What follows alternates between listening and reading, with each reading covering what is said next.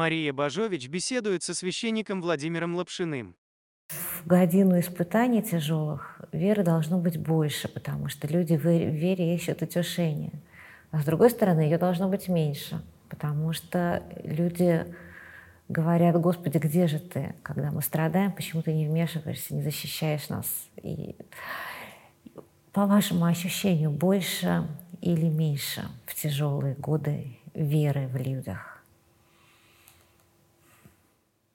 Я даже не знаю, что надо сказать, потому что для меня вера была всегда не для утешения, а для служения.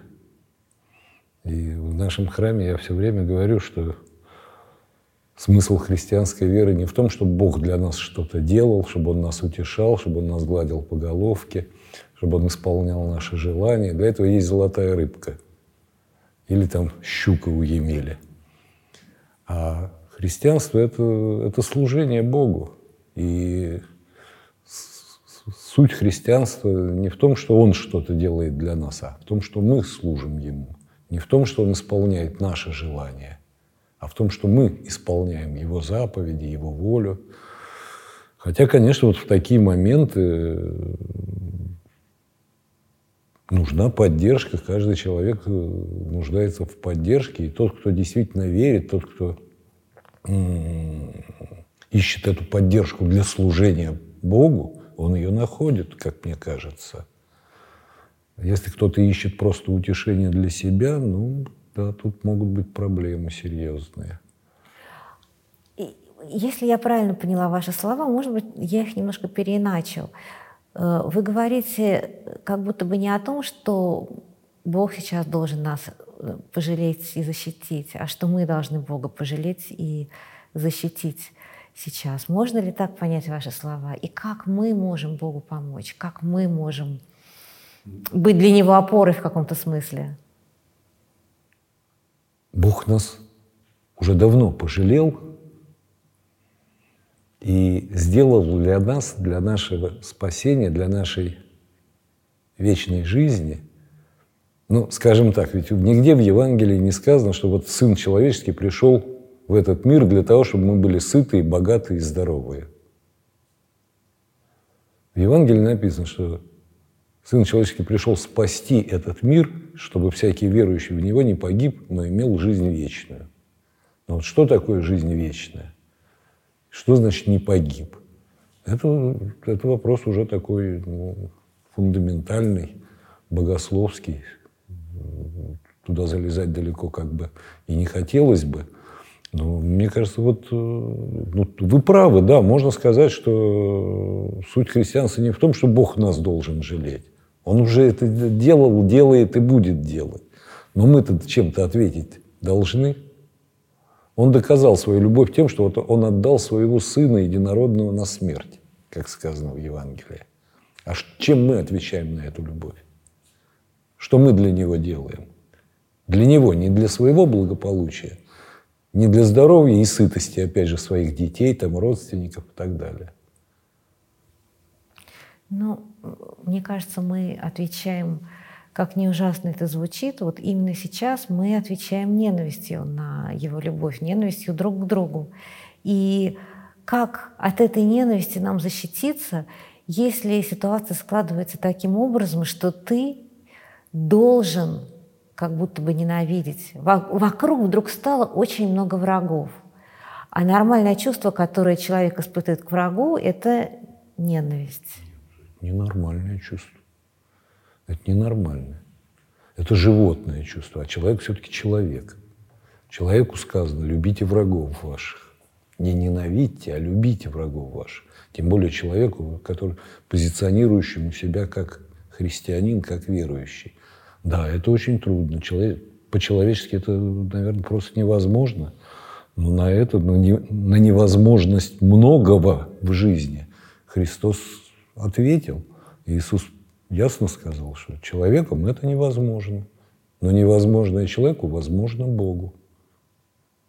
Бог может все. То есть важно просить, важно... Все зависит от того, чего мы просим, с чем мы обращаемся к Богу.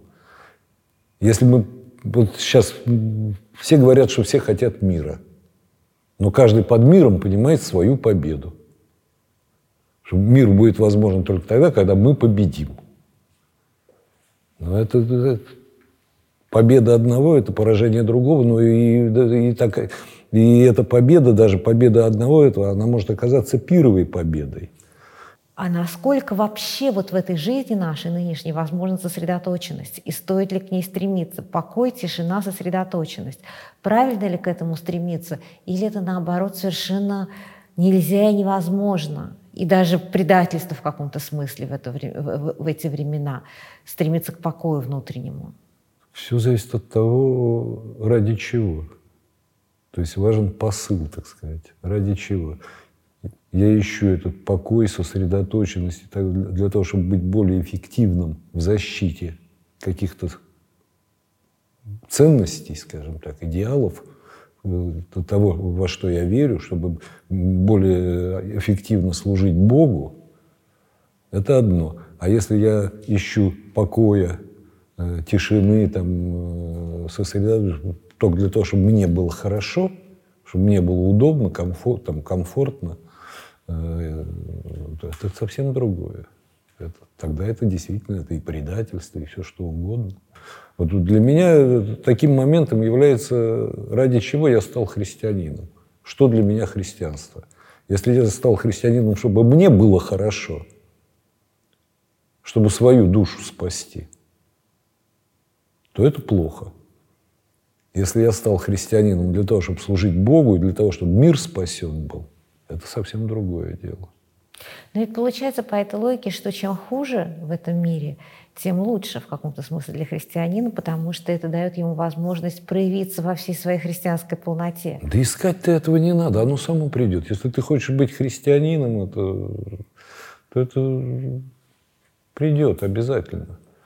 И испытания, искушения, и крест. Без креста христианства не бывает. Но искать его не надо, самому туда рваться не надо. Ну и сбрасывать его, отказываться от него тоже нельзя. Ну вот, например, апостол Аков пишет, никто не говорит, в искушении никто не говорит, что там тебя искушает Бог. Бог не искушает никого. Бог никого не испытывает, с одной стороны. С другой стороны, мы читаем в Евангелии, Господь говорит, что если не будет на то воли Отца Небесного, волос с вашей головы не упадет. То есть это все двояко. Ну, понимаете, вот Бог дал нам свободу.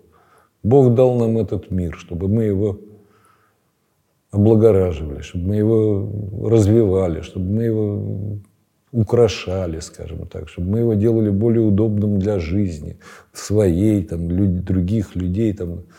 А мы сделаем с ним то, что мы делаем. А изменение климата, то, что происходит – а какие-то глобальные техногенные катастрофы, которые происходят, там, вот та же Чернобыльская, там, ГЭС, там, я не да знаю. даже ковид, далеко не надо за примером ходить. Даже ковид, говорят. Даже, ну, ну, даже ковид, да, это, понимаете, это какое испытание, искушение. Но это не значит, что вот это вот Бог нам все это вот устраивает. Там, это. Когда-то, лет 35 назад, когда мое священническое служение только начиналось, я мог сказать, знаете, что ну, жизнь это вот временная жизнь, это только это вот такой это испытательный полигон, мы здесь тренируемся, мы здесь вот развиваемся, набираемся сил, умений там, вот. а потом в вечности уже начнется вот потом мы придем. Уже заживем. Вот, вот в вечности та, вот уже там, заживем. Да, вот там мы заживем. Ну вот примерно так я рассуждал, примерно так я думал. Сейчас я понимаю, что все гораздо сложнее и жить нужно не только ожиданием вечности. Вечность, она уже сейчас, уже и сейчас нужно жить вечностью. Вот. И чему мы должны учиться, чему... Вот э, мне приходилось говорить, и, наверное, это уместно будет повторить, ведь Царство Божие – это царство любви, царство мира, царство какой-то вот открытости, радости, принятия. И вот именно этому нужно учиться. То есть, да, Царство Божие, оно уже здесь и сейчас нам даровано, но мы его не понимаем, мы его не ощущаем, мы его не переживаем только потому, что мы еще не научились так жить.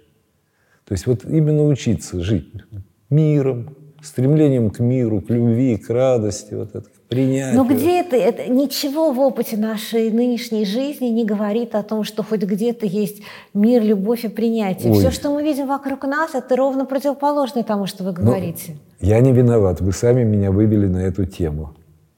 Вот на днях, в конце ноября, будет презентация книги о брате Роже из ТЗ основатели общины ТЗ. Не знаю, слышали вы о нем, не слышали? Да, конечно. Вот там это постоянно. Там это Царство Божие. С 93 -го года и вот до ковида э, я каждый год ездил туда со своими прихожанами.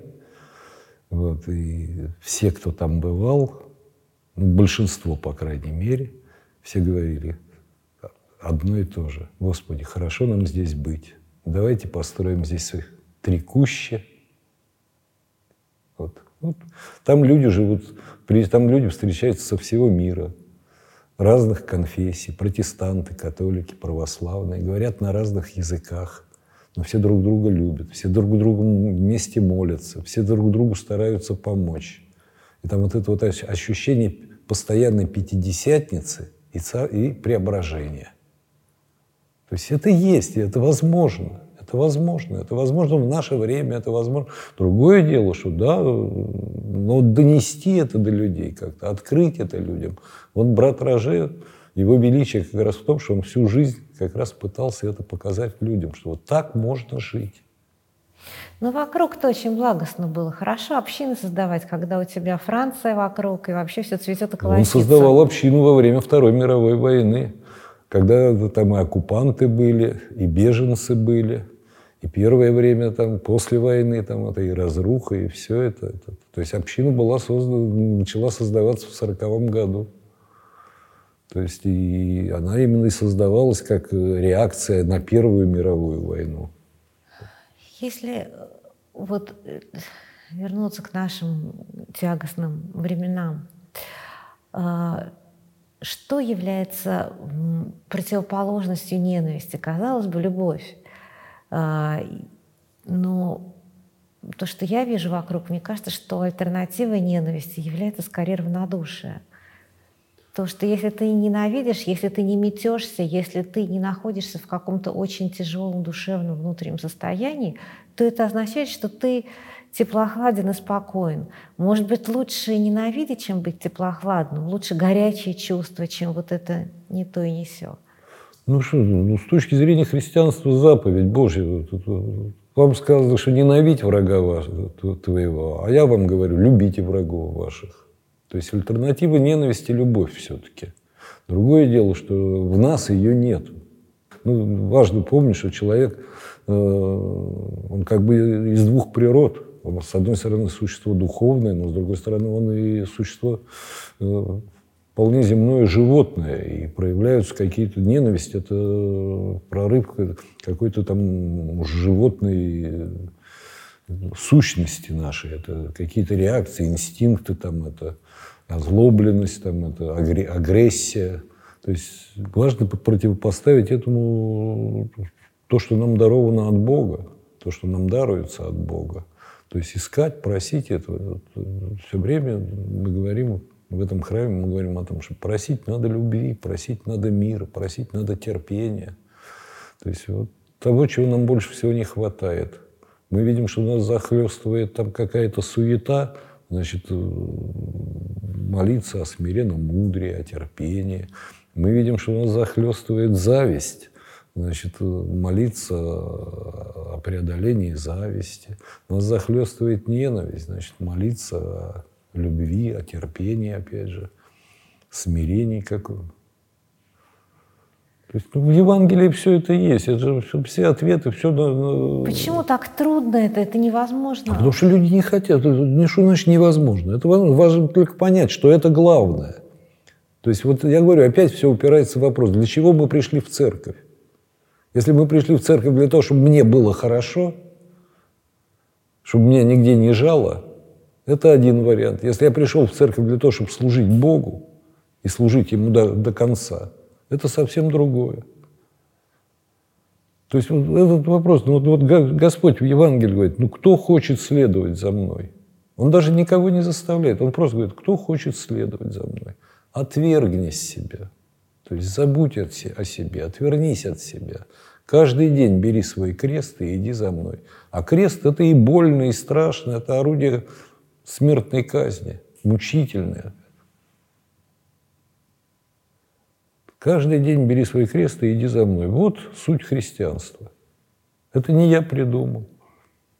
Нет, просто очень трудно и невозможно это делать человеку современному. Опять трудно, невозможно. Но если он не хочет, если мы чего-то не хотим, то нам все будет трудно.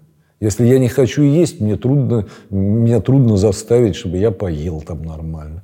Если мне, я не хочу там заниматься, делать зарядку каждый день, я всегда найду кучу оправданий, кучу причин для того, чтобы ее не делать. Там, понимаете? Все трудно. То есть важно понять только, что это, это для чего все. Ну, если к вам э, приходит мать, которая потеряла сына, вы ей скажете, возьми крест и иди? Так Нет, и... конечно, я ее буду утешать. Конечно, я поплачу вместе с ней. И пожалею, посочувствую.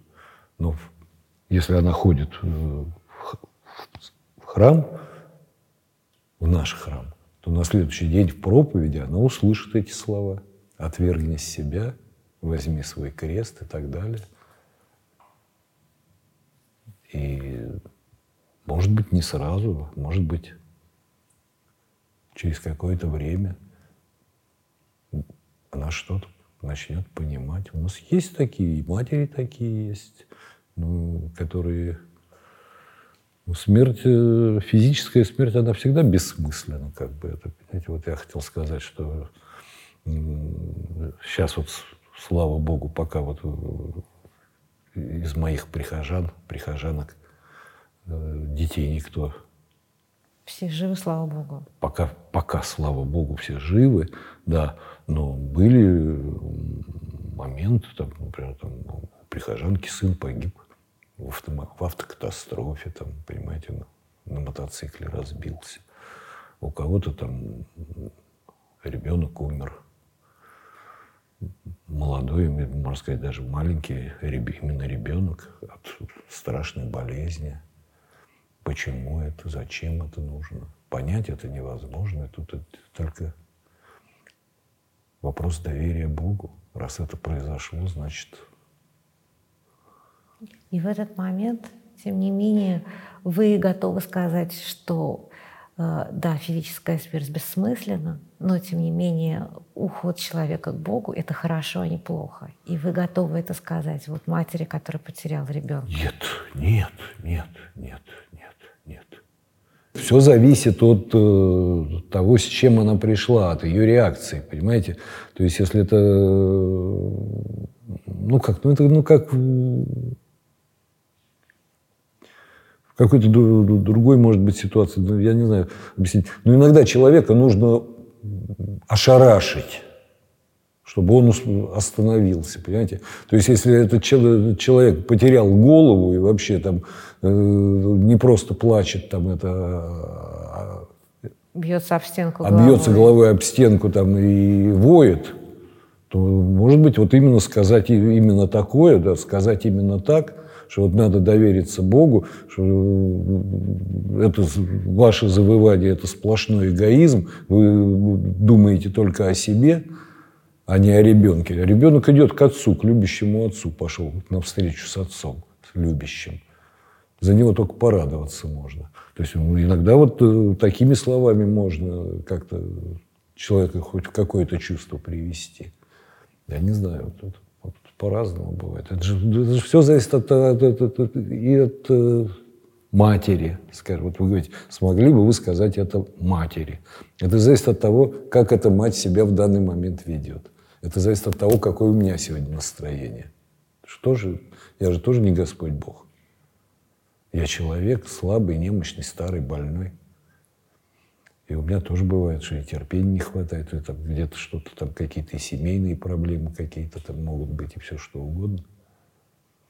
Поэтому это, это все очень сложно, там, понимаете. Но я очень доверяю Богу. Я очень... Есть в Евангелии слова, там, Господь, если будете, Господь говорит, если будете иметь веру с горчишное зерно, скажете там, горе сей, чтобы она вверглась в море, и будет так, и так далее. Многие считают показателем веры если у них там что-то получается, они начинают там горы передвигать какие-то. Ну, это Господь, ну, для меня это совершенно не показатель. Мы можем вспомнить еще и Ветхий Завет, там, когда там 10 казней египетских, когда там Моисей там совершает какие-то чудеса, а египетские жрецы все это повторяют. И у них тоже все получается. То есть это, это вот это вот чудо, сверхмощь какая-то там или еще что-то. Это не показатель э, Божьего человека там это или там силы веры. Сила веры в том, чтобы вот, вот довериться Богу, принять самые тяжелые испытания, самую страшную ситуацию. Вот как Иов на гноище, помните? Жена говорит ему, говорит, похули Бога и умри спокойно. Он говорит, ну как же так? Принимали хорошее, а от плохого откажемся, что ли? Вот это вот доверие, вера в Бога. Для меня пример веры, доверие Богу Иосиф. Помните Иосиф и его братья? Конечно. Конечно. Ну вот. Когда он встречается с ними там спустя десятки лет, представляете, вот наш современный человек, что бы он с ними сделал?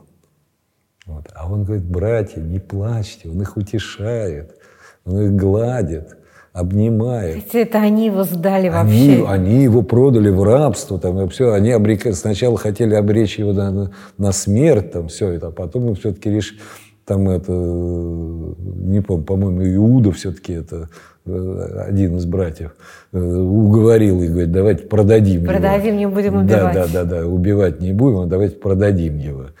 Вот. И вот сто, через что он прошел, какие испытания, сколько раз его жизнь подвергалась э, угрозам смерти, там, понимаете. И он, он же их утешает, он их уговаривает. Вот это, вот, вот, вот для меня это христианская вера. За сотни лет до Христа это пример такого доверия Богу христианской веры. А вот скажите, можно ли как-то отличить, меня все время мучает этот вопрос, я к нему возвращаюсь, испытание от искушения, как отличить, как, как понять, что...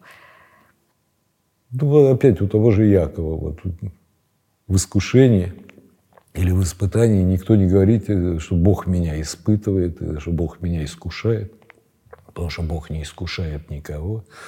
Вот, но каждый искушается своими грехами. Вот, то есть это что-то, какие-то наши прежние ошибки. Это...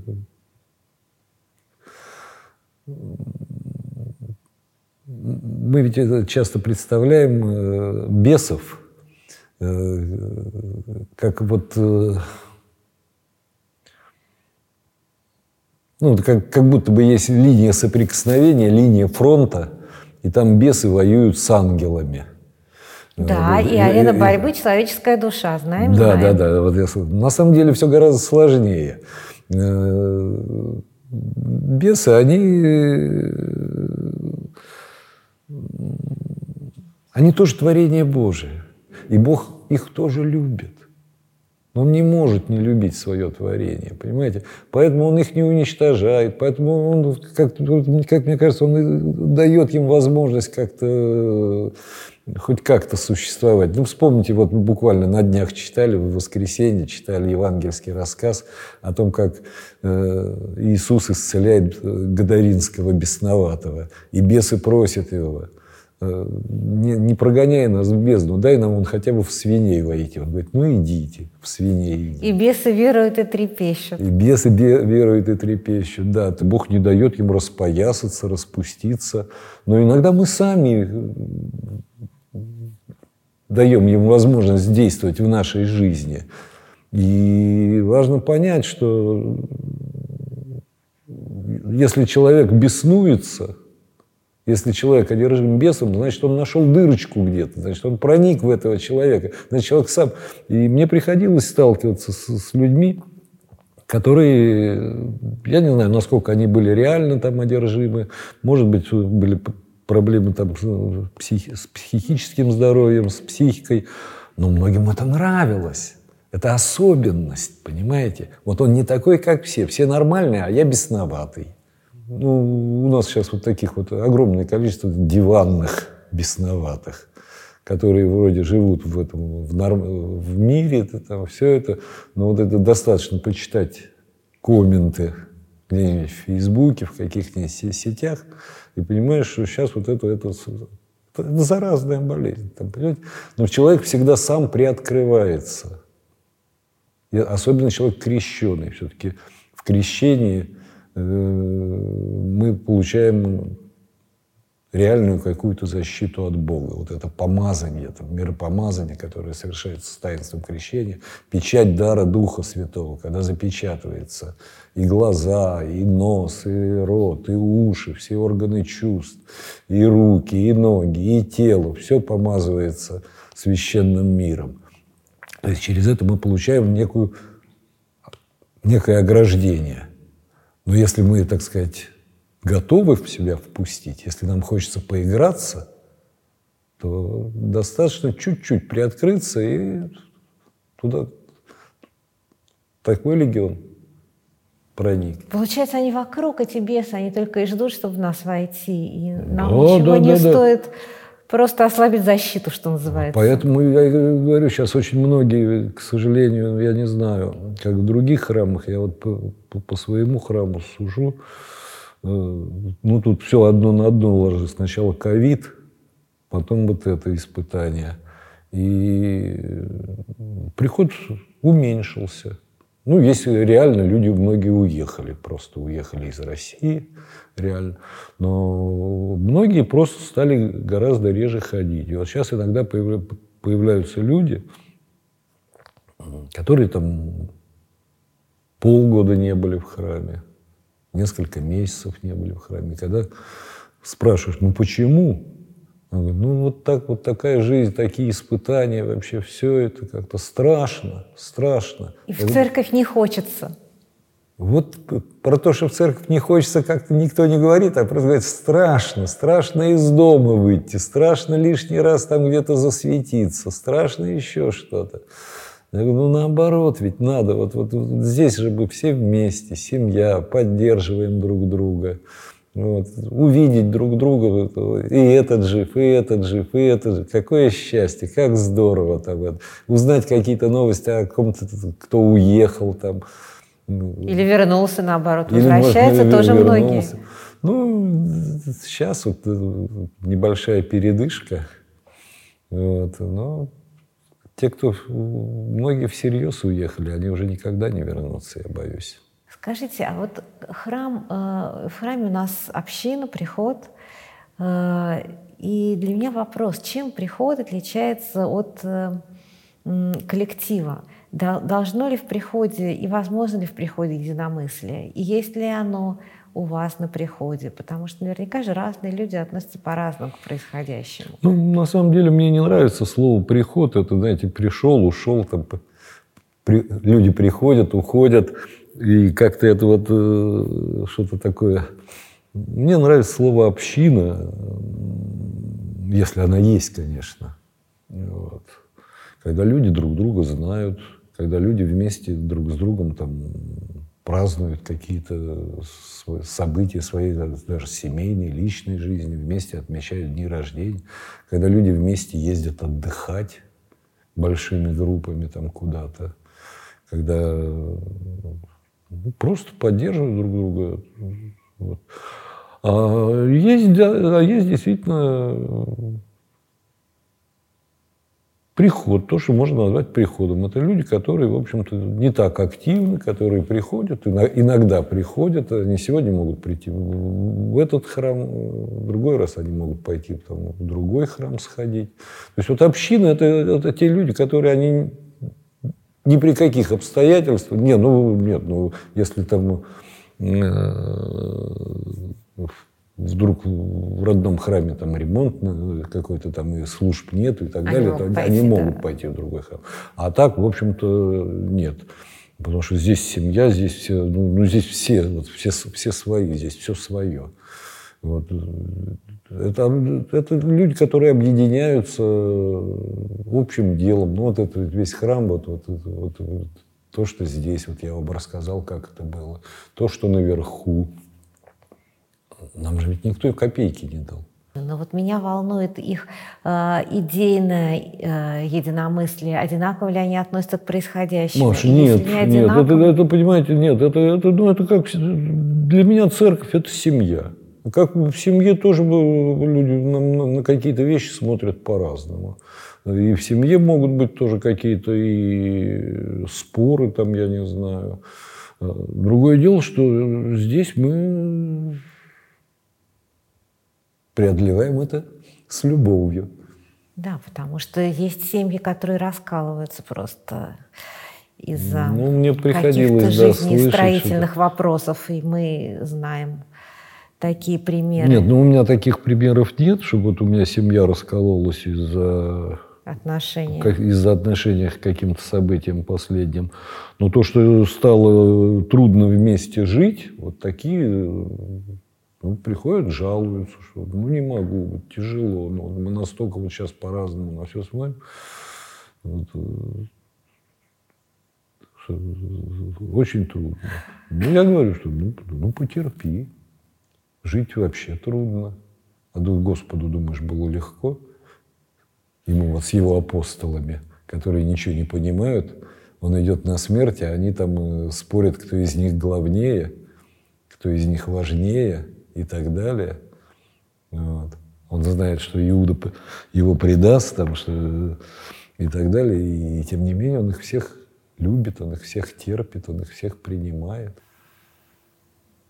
Мне кажется, что вы спокойный человек. Не, не человек спокойный, а что у вас какой-то Я есть старый какая-то человек. то- ну, Я старый Вы человек. не старый Не, человек. ну как, ну, ну, мне людей- 75 лет почти уже. Ну, ну, Во-первых, вы это немного. Ну, я прошел через э, очень много испытаний. У меня я начал работать там, э, с 16 лет. С 16 лет я зарабатывал деньги. У меня была тяжелая работа, там много было. А богатым человеком не стали. С 16 лет работы. Да, вот. э, а кем потому вы что я- работали? я- ну, у меня было много работ. В 16 лет, когда я пошел работать, вот в 16 лет, я пошел на завод, ну, учился на фрезеровщика, работал фрезеровщиком. Ой, вот это слово фрезеровщик, я его со школы знаю. Что делает фрезеровщик? Ну, Фрезеровщик – это Фрезеровщик человек, который выточил. работает с металлом. Есть фрезерные станки, вот, которые с помощью фрезы из металла вырезают различные детали. Выточил за рабочий день 25 деталей. Да, это вы. да, нет, да, вот, да, вот как, как так. Потом мне это стало скучно, меня э, поманила автомобильная романтика. Я пошел работать, э, ну, сначала был, ну, он и сейчас, может быть, есть, даже не знаю, НИИ автотранспорта. Вот я там работал механиком. Ну, механик это, сегодня механик это звучит гордо, а в то время механик это, э, то есть я был, ну, мальчишка, что мне было там 18 лет. Вот. Потом э, оттуда я э, работал на автокомбинате, на первом автокомбинате автослесарем обычным работал. А потом меня поманила э, романтика приключений, путешествий. Я стал изыскателем. Я учился на курсах топографов, стал топографом, потом поступил на заочный МИГАЭК, институт, Московский институт инженеров геодезии и картографии. Вот. Ну, долго-долго там учился, с трудом закончил три курса. Такие были трехгодичные курсы топографов. Параллельно да, я и там, и там учился. И все это вот. И работал, много работал в экспедициях. Все. А потом я вот как-то стал верующим человеком, но я все равно продолжал ездить в экспедиции. Как стали верующим человеком? Экспедиции оказали на это какую-то роль? Я встречала людей, которые именно от в результате экспедиции общения с природой и какого-то да, вот такого Да, опыта. вот скорее так, вот это вот правильное замечание, общение с природой.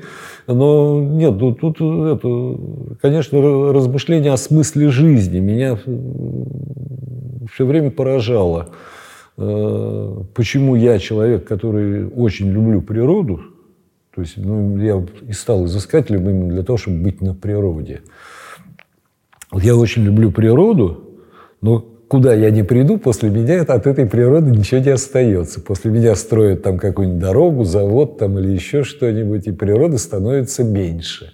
Что, что такое человек? Как это вот так Почему так происходит? Может быть, вы что-то неправильно делаете, так вы вдруг подумали? Ну, да, вот э, я стал просто задумываться о смысле жизни. Может, в чем смысл жизни? Может, действительно смысл жизни в том, чтобы сохранять природу, чтобы раствориться с природой, может быть, просто уехать куда-нибудь в тайгу, там, э, построить себе хижину там и...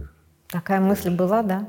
Ну, были мысли. У меня жена и сейчас, э, ей очень тяжело жить в городе, она и сейчас все время говорит, давай уедем куда-нибудь в деревню, давай уедем в деревню. Я говорю, ну что мы там будем делать? Вот. В деревне печку надо топить, дрова заготавливать и так далее. Вот. Но вот в, в то время, как было скорее наоборот, она была совершенно городской человек, а я вот э, все время на природе. Вот. Либо, значит, вот человек призван к тому, чтобы строить заводы, технический прогресс, там как-то космические корабли, там, плотины. Э, я искал ответ на эти вопросы, мучился очень, что-то читать стал. И родственники меня просто познакомили с отцом Александром Борисовым, который тогда еще был диаконом. Отец Александр Борисов познакомил меня с отцом Александром Менем. Я стал бывать в храме, стал, пошли, там какие-то семинары были, какие-то малые группы были, там, то есть какое-то такое домашнее развитие началось это. И духовное, и интеллектуальное, потому что, в принципе, я был человеком совершенно необразованным, я и сейчас себя не считаю э, что-то особо знающим. Ну, потом уже, потом я понял, что мне трудно совмещать э, эту работу э, и веру, и церковную жизнь, что работу надо менять. И тогда мне отец Александр Борисов сказал, что если менять работу, то на самую лучшую. Я говорю, а какая самая лучшая? Священником. Я говорю, кто меня возьмет, я уже э, или кого Ну, попробовать надо. Ну и действительно, не с первого, правда, раза, а со второго раза. А вы учились? Э, в семинарию в я закончил. В семинарию я закончил, да. Но семинария это в те времена, когда я учился, это еще советские времена, она тоже не является высшим образованием. То есть это было среднее специальное. Она приравнивалась, в то время семинария приравнивалась к среднему специальному. Ну, вроде как техникум, что-то вот такое вот. Вот, и вот я закончил семинарию и в 87 году, то есть вот уже в разгар перестройки, ну, разгаром ты еще не назовешь, а в преддверии тысячелетия крещения Руси, скажем так, уже что-то стало в обществе происходить, мне удалось рукоположиться в священники. Но не для Москвы, не в Москву. Когда меня распределили, я еще в семинаре, я диаконом был уже там, диакона рукополагали. Вот, и мои документы прислали, естественно, в Московскую патриархию. А, и я по, после окончания я приехал в патриархию, в канцелярию, пришел к секретарю патриарха, и сразу ему отец Матфей Стаднюк, такой замечательный человек был, вот я, я ему сразу сказал, отец Матфей, но только диаконом я служить не буду. У меня ни голоса, ни слуха там это. Я только если священником. Он чуть со стула не упал, говорит, Каким священником? У меня и дьяконского места для тебя нету. У вас, говорит, развелось столько это. У меня никакого для тебя места нету. Я сказал, ну и ладно, и слава Богу. И ушел. Но потом как-то вот так получилось, что оказалось в области там где-то кого-то не хватало. И меня Мои документы, они, в общем, короче, после моих э, встреч с отцом Матфеем, он мои документы отправил туда, в область, чтобы не у него голова болела со мной, а кого-то другого. И там, ну, там обратили внимание. Вот. э, Ну, я так думаю, что это не без помощи отца Александра Меня. Я так думаю, что это отец Александр, наверное, там как словечко замолвил где-то за меня. Ну, вот так я стал священником. А вы э, никогда не жалели? Может вообще такое быть, что человек в какой-то момент, ему кажется, что он неправильно выбрал свой путь? Я и сейчас считаю, что это вообще не, я не свое дело, не своим делом занимаюсь. Почему? Ну, сейчас столько молодых, образованных, там, я не знаю, умных, которые там, все это. А, ну, у меня же все время, у меня все, у меня все время был, был и есть какой-то комплекс такой вот э, недоученности. Это. Ну нет, Вот уничижение это- пачи гордости. Ну нет, что нет, вы нет, говорите? нет, нет, нет, нет. На самом деле это ну, действительно это- это, э, не знаю. Нет, ну вот, э, переживаний, сожалений по поводу того, что я там, вот если бы я не стал священником, то моя жизнь была бы, ее бы уже давно не было бы просто. То есть всех, с кем я работал, они уже все давно, я о них молюсь об упокоении уже давно. Потому что, как э, говорили, что у изыскателя у него три хронических заболевания. Ревматизм, алкоголизм и ненормальные семейные отношения. То есть у меня бы не было ни этих дет- детишек моих, то есть, может быть, и семьи бы не было бы этой. Вот, то есть Ну да, это же вечная экспедиция. ну, у меня по 8 месяцев дома не было. То есть, ну, не подряд, иногда бывало подряд по 6 месяцев. Но, в принципе, в течение года я 8-9 месяцев э, я вне дома проводил. Мы никогда с женой э, не отдыхали вместе. Потому что летом, это самый разгар работы, я всегда где-то в А экспедиции. как вы познакомились с ней? О, это вообще забавная история. Мы познакомились с ней в райкоме комсомола. Хорошее место для знакомства. В Бауманском райкоме комсомола.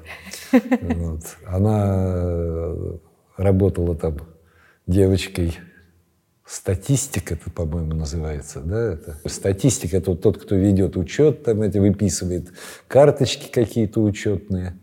Вот. А я был дружинником. Вот. э, Комсомольский оперотряд такой был.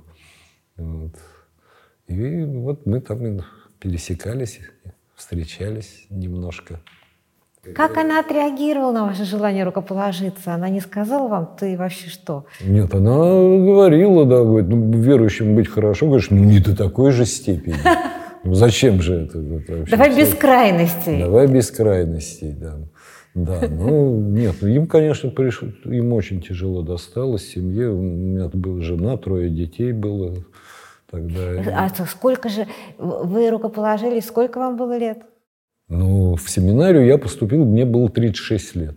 Конечно, то есть уже и, и, и жена была давно, и дети Да, большие. и дети, да, и все- дети уже все были, скажем так, и все, все трое у детей было. И тут человек бросает заработок хоть какой и Да идет. никакой, не хоть какой. У меня был заработок на уровне профессора какого-нибудь там. Это. То есть эта работа хорошо оплачивалась. Очень хорошо оплачивалась работа.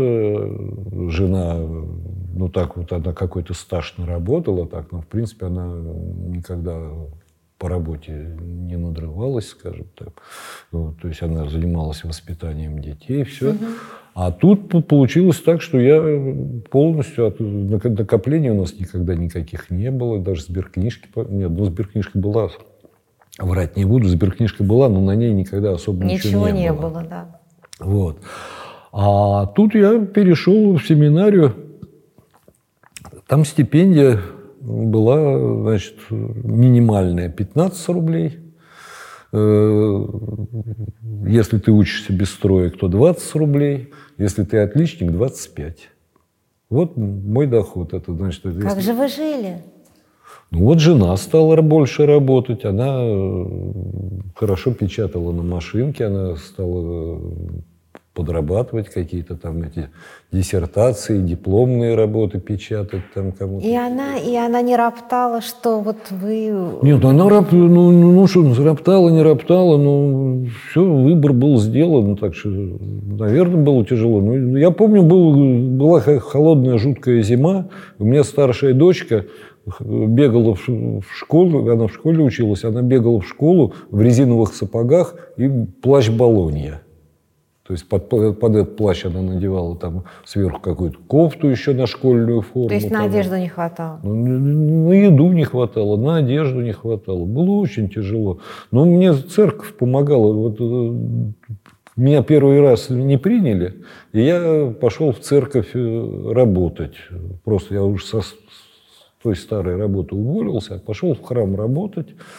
Вот, и там снег чистил, и ковры выколачивал, и учился, изучал богослужение, то есть помогал Алтарничали, да? Алтарничал, да. И когда я поступил в семинарию, они за мной это место сохранили. И платили мне эту зарплату алтарника. Вот. А я субботу и воскресенье, я в субботу после уроков, после занятий в, в Сергиевом Посаде, я приезжал в Москву, шел э, на всеночную э, в субботу, две литургии в воскресенье, там раннее, позднее. После этого я занимался уборкой, чистил, зимой чистил снег, э, осенью там мел листву, там выколачивал ковры, мыл посуду, там, в общем, ну, в общем, все это. И они за мной сохраняли эту зарплату, так что это как-то вот помогало, поддерживало. Друзья немножко помогали. Тот же вот отец Александр Борисов там подкидывал иногда там какой-то небольшие денежки. Друзья, ну, три года протянули как-то. А потом уже был свой храм, где А потом, служили? да, потом меня рукоположили, вот как раз, э, собственно, ну, сколько там получилось? За экзамены мы сдали, там выпуск был, наверное, где-нибудь э, в начале июня. Вот, а в сентябре меня рукоположили в священники. То есть вот эти летние месяцы я первый раз, э, там, помню, в отпуск съездил, там как-то это вот, э, семья отдыхали в Эстонии. И я съездил с ними, там побыл какое-то время, так хорошо летом получилось. А потом тут как раз вернулся где-то вот в августе, наверное, я, может, даже, ну да, в августе, наверное. Вот, и вдруг мне вот звонят из Новодевичьего, говорят, так и так, вот приезжайте, поговорить надо по поводу вашего рукоположения. Я говорю, когда приезжать там? Через неделю? Там, да нет, сейчас приезжайте. Потому что рукополагать-то завтра, говорит, будем. У меня внутри все как обрушилось. Тут и сел старик. Да, да, да, да, да. Ну, я сразу, конечно, собрался, сразу поехал, там все эти разговоры, все бумаги, оформление, там документы. Вечером, значит, на все ночные бдения там пошел, в общем, все это участвовал уже, как дьякон служил. А утром меня положили вот, священники. И новая жизнь. Неделю там дали мне потренироваться там в Новодевичьем. Вот. И через неделю отправили, как, знаете, вот как это, учат плавать, бросают это в речку с лодки. И потонешь, потонешь, выплывешь, да, выплывешь. выплывешь. И вы да. выплыли. И вот я так выплывал. Там я приехал, это ужас, конечно, был. Вот.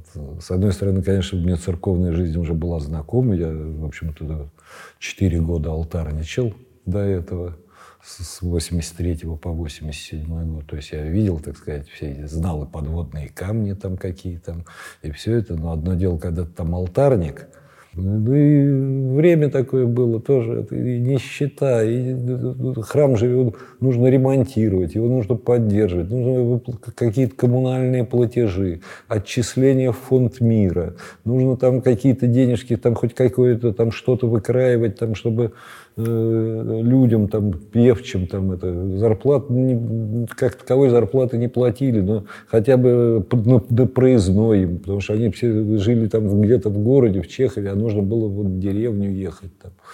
Вот, то есть проездной на автобус хотя бы, там, обеды какие-то общие устраивать после службы. А приехал, вот первая моя служба была на праздник, воздвижение животворящего креста Господня 27 сентября. То есть вот 21 меня рукоположили, 20 меня рукоположили, а 27 я, значит, вот уже самостоятельная служба, праздник, 20-й праздник. Вот. Я в храм выхожу, это вот, там в алтаре делал, совершал проскомедию, там все это, в общем, как-то Слышу там э, какой-то шумок, там какой-то говор там в храме, там все это. Ну и перед началом службы выхожу, а в храме 10 бабушек. И все. И вот как, как хочешь, так и живи.